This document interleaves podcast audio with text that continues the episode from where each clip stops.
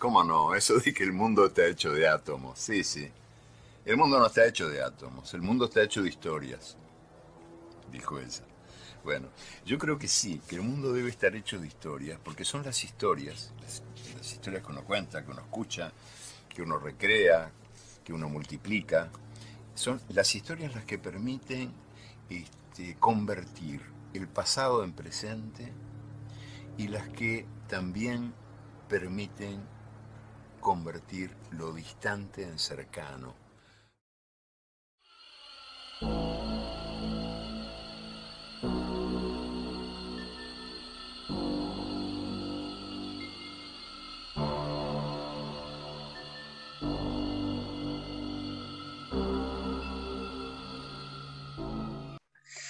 Ok, bienvenidos sean todos a un nuevo capítulo del Club de los Aparecidos.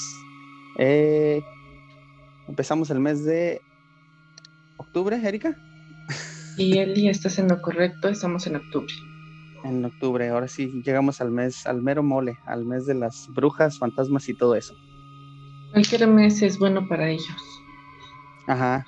No, pero su favorito es octubre, noviembre, por ahí anda.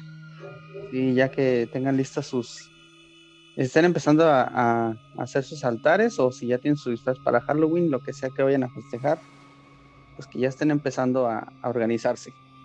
Para el altar es muy pronto. Puedes ir juntando las cositas que nos echan a perder. Los disfraces ya se te está haciendo tarde. No, yo ya fui a comprarlos. ¿Ves? Si no los comprabas esta semana, ya no los comprabas. Sí, los de las niñas ya están. Y el mío, pues ya lo traigo puesto. ¿De qué estás disfrazado tú? Eh, pues no sé, un monstruo ahí medio raro. Zombie, yo creo. Sí pareces, ¿eh? Tienes como cara de... de zombie. ok, entonces pues, ya saben, están en el Club de los Aparecidos, el podcast donde venimos a contar historias, leyendas y relatos. Y pues si les gusta todo eso, están en el lugar indicado, ¿verdad, Ari? Así es, ya saben que nos gustan que nos cuenten sus historias también. Son importantes. Exactamente. ¿Y quieres regañarlos? Digo, regañarlos. Eh, ¿Dar aviso o hoy no, Erika? Pues no, porque ya saben que no somos ni locutores, ni narradores, ni nada por el estilo y que pues, solamente nos gusta escuchar de tu parte y que ellos nos cuenten sus historias, anécdotas y demás. Exactamente. Y precisamente como estamos en noviembre, cualquier eh, historia que tengan, relato que nos quieran contar, que nos lo manden porque a ver si armamos algo para el como para el Día de las Brujas, algo así, que podamos soltar un episodio así medio que traigan relatitos. Medio tétrico. Exactamente. Cualquier cosa es bienvenida. Cualquier cosa que asuste a Eli es bienvenida. Exactamente, o con tan solo con que me intrigue. Pues sí, también. Entonces, eh, como ya les hemos dicho muchas veces, si les gusta lo que hacemos, eh, compártanlo con más personas y si no, quédense calladitos que se ven bien chulos. Siempre son chulos, pero calladitos también, mucho más. o sea, eh, ahí van. ok, entonces, ¿qué te parece si comenzamos de una vez con las leyendas, Silvia? Perfecto, ¿qué nos traes el día de hoy? Vámonos recio y vámonos riendo para llegar contentos.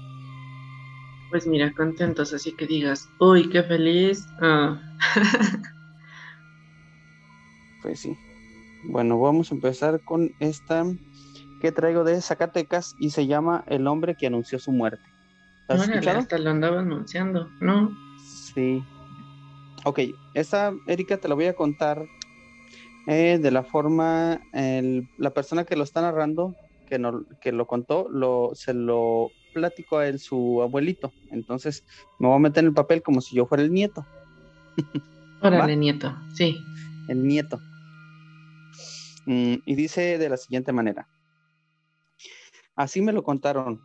Ocurrió por los 20, cuando la bonanza minera en Fresnillo atrajo la atención de mucha gente que buscaban afanosamente ser trabajadores de las minas por ser uno de los empleos mejor pagados. Vinieron de todas partes del país y de otros. Fue cuando llegaron los gringos de la The Mexican Corporation a las minas del cerro del, del Proaño.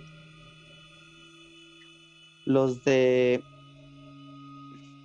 los de la Di Fresnillo Company habían empezado en los jales de Santa Ana. Mi abuelo, de nombre Juventino, fue uno de los mineros contratados por los, por los güeros. Él era de Guanajuato. Dicen que era de los buenos para sacarle el metal. Por eso le pagaban hasta en dólares. Con lo que ganaba, logró hacer su casa por eh, la calle de, del Codo. Tenía un zaguán, sala, recámara, varios cuartos, cocina con fogón, patio y corral y hasta su noria. O sea, me imagino que era una casa grande. Y, Suena que era algo muy grande. Sí, por todo lo que describe y hasta fogón tenía. Eh, para que veas. Se daba sus lujos. Desde sus grandes ventanales se miraba el cerro. Se veía enorme porque había pocas casas por el rumbo. En esos tiempos era común que los obreros más calificados cubrieran hasta dos turnos, lo cual representaba para la empresa seguridad en la extracción del mineral de buena ley. Para el obrero le correspondían jugosas ganancias por el tiempo extra. Pues bien, uno de esos días sucedió lo que mi abuelo me contó. Resulta que una oscura noche mi abuelo se dirigía a su casa luego de salir del segundo turno. Recorría a pie las polvorosas calles y callejones, cuya iluminación era la base de focos que la compañía minera instalaba en las esquinas. Siempre se hacían, se hacían acompañar varios obreros por su misma seguridad. El grupo se iba desgranando conforme cada quien iba llegando a su morada. Mi abuelo fue el último de ese grupo. El resto ya había llegado a sus casas por el rumbo de, bar, del, de la Barreno. Otros más iban en la calle del Sulfato o hasta la colonia del Patrocinio, Patrocinio Esparza. Como les decía, mi abuelo tenía su casa por el codo, o sea, casi ya por Monterrey. Vas a decir que qué tiene que ver Zacatecas con Monterrey. Pues sí, está como que muy complicado ese asunto. sí, yo dije Monterrey nomás por el codo. Tengo que. Ah, ok. Luego van a decir, no, pues no que era de Zacatecas. Mm, bueno, cuando me contó el abuelo su experiencia, lo veía muy emocionado a lo mejor se ponía nervioso. Era como si volviera a vivir lo que le pasó esa noche. Su voz se le escuchaba entrecortada.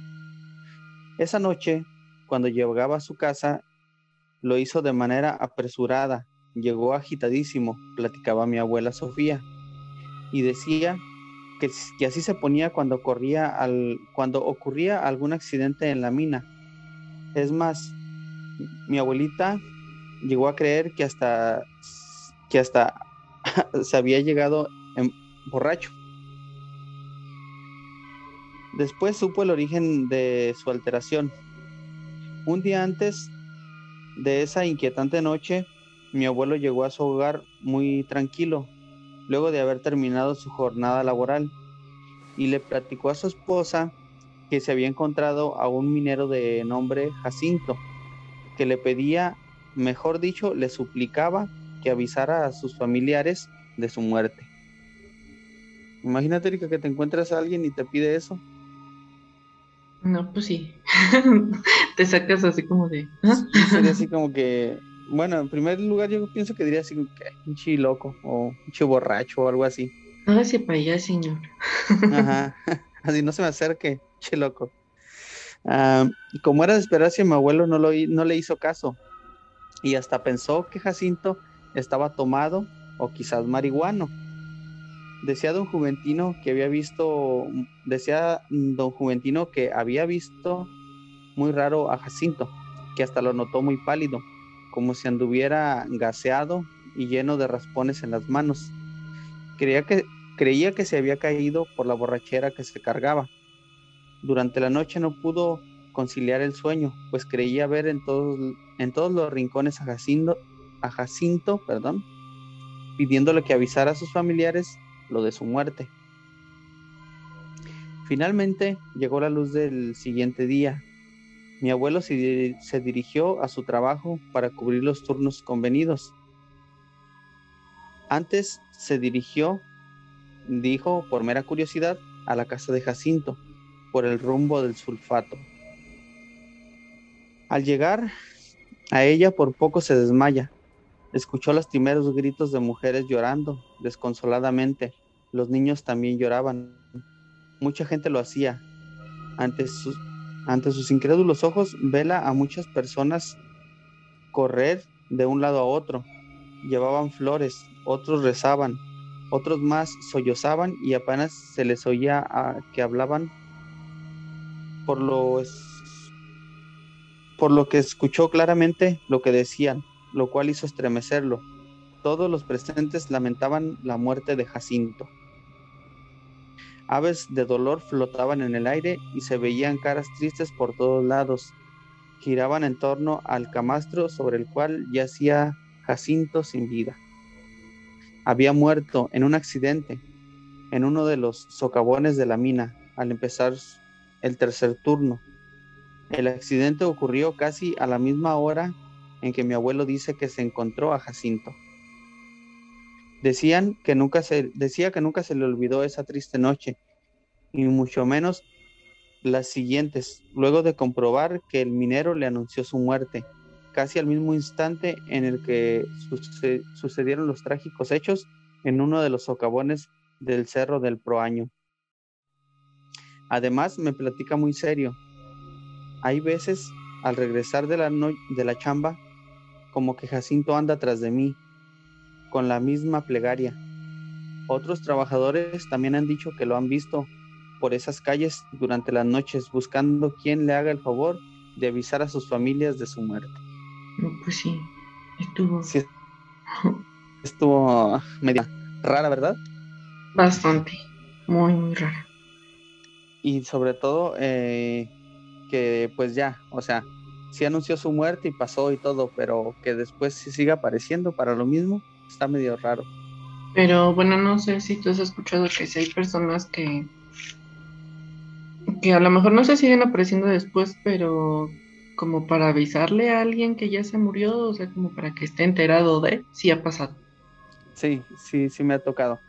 Bueno, me ha tocado escuchar de personas que los han visto, pero los han visto y han platicado con ellos, pero no de, de que les avisen así como que, oye, avísales que me morí. No, de eso no, pero sí. Son raros los fantasmas, cada quien avisa lo que quieren. Sí, ¿verdad? Sí, va a decir, ah, yo voy a hacer lo que yo quiero, no lo que se te antoje. Mira, yo mando aquí. Exactamente. Y ni quien les discuta, que hagan lo que quieran.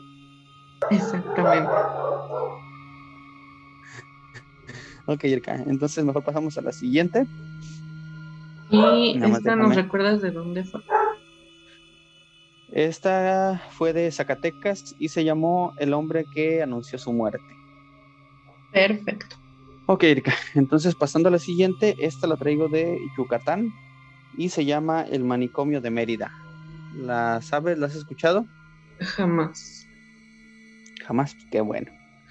Porque, ah, para que la conozcas, ¿va? Perfecto. Entonces, comienza así. Todo comenzó con un joven periodista aburrido de, aburrido de realizar los mismos reportajes de siempre. Al darse cuenta que le habían asignado otro trabajo común y corriente, se las arregló para conversar con su jefe y que le permitiera realizar una investigación en el manicomio de Mérida. El joven regresó a casa a hacer sus maletas, pero no quiso informarle, decirle a su esposa a dónde iría, y a nadie, para no preocuparlos. Partió hacia Mérida y estuvo allí al anochecer cuando faltaba poco para llegar al hotel, su auto sufrió una avería, dejándolo tirado a mitad del camino. La única señal de civilización que vio cercana fue el manicomio, pero no le pareció buena idea acercarse a tales horas, pues temía que algo pudiera pasarle si descubrían que estaba ahí para realizar una investigación. O sea, lo que va, según aquí, como que él quería hacer una investigación, pero como que quería infiltrarse, algo así, ¿no, Erika? Porque si no querían que lo descubrieran. Eso parece. Me imagino que era así como que para ver cómo los trataban. A ver si nos estaban pasando de, lanza. Exactamente. Bueno, prosigo. Mientras intentaba, intentaba averiguar la falla del coche, vio que se acercaba un autobús. Le hizo señas, tocó la bocina, pero parecía no tener intención de detenerse. Lo último que el joven pudo ver fue una intensa y cegadora luz blanca. Perdió la conciencia por un momento. Al despertarse se encontraba tirado frente al manicomio. Una doctora lo invitó amablemente a pasar para que tuviera un refugio al menos esa noche. Él estaba tan aturdido que simplemente aceptó. Más tarde fue despertado por horribles gritos que parecían salir de todas partes. En ese momento su vocación de periodista le decía que averiguara un poco más, pero el sentido común lo invitaba a marcharse, lo cual no pudo hacer porque las puertas estaban cerradas. Por la mañana buscó la forma de irse, pero la doctora lo convenció de quedarse un poco, a cambio de contarle cómo funcionaba todo en ese lugar. Fue así que el chico pasó otra noche en el manicomio, solo para escuchar nuevamente aquellos desgarradores gritos. Convencido de que algo, algo andaba mal, quiso huir de ahí, pero se lo impidieron a toda costa. Lo llevaron hasta una sala donde le dieron fuertes descargas eléctricas directas al cerebro. Tal práctica lo volvió inestable y así pasaron dos semanas. Cuando al fin recuperó un poco la cordura, lo primero que hizo fue llamar por teléfono a su esposa para pedirle que lo ayudara, pero ella solo atinó a contestar, Señor, deje de, bromear, mi esposo murió hace dos semanas. El joven quedó petrificado, mucho más cuando la doctora que lo recibió en el inicio se acercó para decirle que esa era su última morada una especie de purgatorio donde estaría por una eternidad. Y ahí terminó Erika. ¿Qué te pareció? No, pues, pobrecito. Me imagino que se supone que el momento que lo atropellaron ahí murió, ¿no? Sí, claro, pues sí. sí, pues un camión. Pero pues, dudo mucho que muchos sobrevivan a eso. Exactamente. Pero pues él este, no, no, no sabía que ya había muerto y ahí andaba todavía queriendo escapar. Imagina, sería como un, no sé, algo muy estresante para, pues, el ser, el espíritu, lo que sea. Seguir ahí una y otra vez. Y Sí, que te quieras ir y como que no, no te lo permitan. Exacto. Y sería así como que, ay, pero no me alcancé a despedir de nadie, de mi esposa, de mis hijos. Pues ya, ni modo. Pues sí. Bueno, se puso muy triste esta, Erika. Mejor pasamos a la siguiente. Órale. Esta es de, de Chiapas y se llama La carretera de San Pascualito. Ok. San ¿La has escuchado? No. ¿De dónde me dijiste que es? ¿Chiapas? Chiapas. Ok y dice así. Por las calles empedradas de la ciudad de Tuxtla Gutiérrez se puede escuchar en el eco nocturno el rechinar de una carreta vieja. Los habitantes saben que es la carreta del Santo Pascual, la cual sale de la iglesia para acompañar a aquellas personas que han de partir a otra vida. Algo parecido a la carreta de la muerte, pero no, Erika. Sí, sí pero no. sí, pero no. ahora sí es ah. carreta o, o carretera. No, ahora sí es carreta. Ahora sí es carreta. Ahora sí me fijé bien antes de checar. Ah, bueno. Antes de hablar. Se dice que la carreta de San Pascual parte del templo de San Pascualito, lugar donde se encuentra su imagen y avanza por las oscuras calles, empujada por un monje esquelético. Se le vincula con San Pascualito Rey, porque cuando la carreta se detiene en la calle donde yace algún moribundo, a los pocos minutos este fallece y al hacerlo se retira la carreta. El rechinar que produce la carretilla vieja tortura a los familiares de cualquier enfermo orando porque el santo no se detenga en sus casas. Son esas las personas que se atreven, son pocas las personas que se atreven a mirar por la ventana, pues los más viejos advierten que no se debe de ver. Se cree que si el esquelético monje mira a alguien, su espíritu subirá a la carreta, mientras su cuerpo quedará inmóvil. Los que no soportan el temor se alejan de las ventanas, apagan las pocas luces de sus casas, mientras que los curiosos que miran, pese al miedo, lo hacen rezando, porque aquel caminante no se dé cuenta. Todo empeora al vincular a la carreta con un viento frío y sepulcral que invade las casas por donde se le escucha pasar. Ese es el peregrinar de aquella entidad, llevándose a los desdichados por una muerte tranquila, hasta regresar al lugar donde partió, o sea, al templo de San Pascualito. Y esa es la pequeña historia, leyenda de Chiapas, Erika. De... O sea que van por ti, a la comodidad de tu hogar. Sí, es como quien dice el Uber de la muerte. Ándale, nunca mejor dicho. Ajá, van y te recogen hasta tu casa con todas las comodidades. y pues creo que sería todo, Erika, por, por, este, por esta vez. Perfecto, muy bien. Cortito, pero... Conciso. Ajá. Eh, como ya escucharon al principio, estamos en octubre y si quieren mandarnos sus relatos, historias que tengan para hacer un programa especial, pues serían muy bienvenidos. Claro, así es. ¿Alguna otra cosa quieras agregar, Erika? Pues nada, que esperamos que nos manden historias, muchas historias para contarlas o que ellos las cuenten. Exactamente. Luego ellos las cuentan mejor, le ponen más su, estilo. sí, sí, sí, es cierto. Entonces ya saben, cualquier historia que nos quieran contar, eh, nos las pueden mandar a dónde, Erika?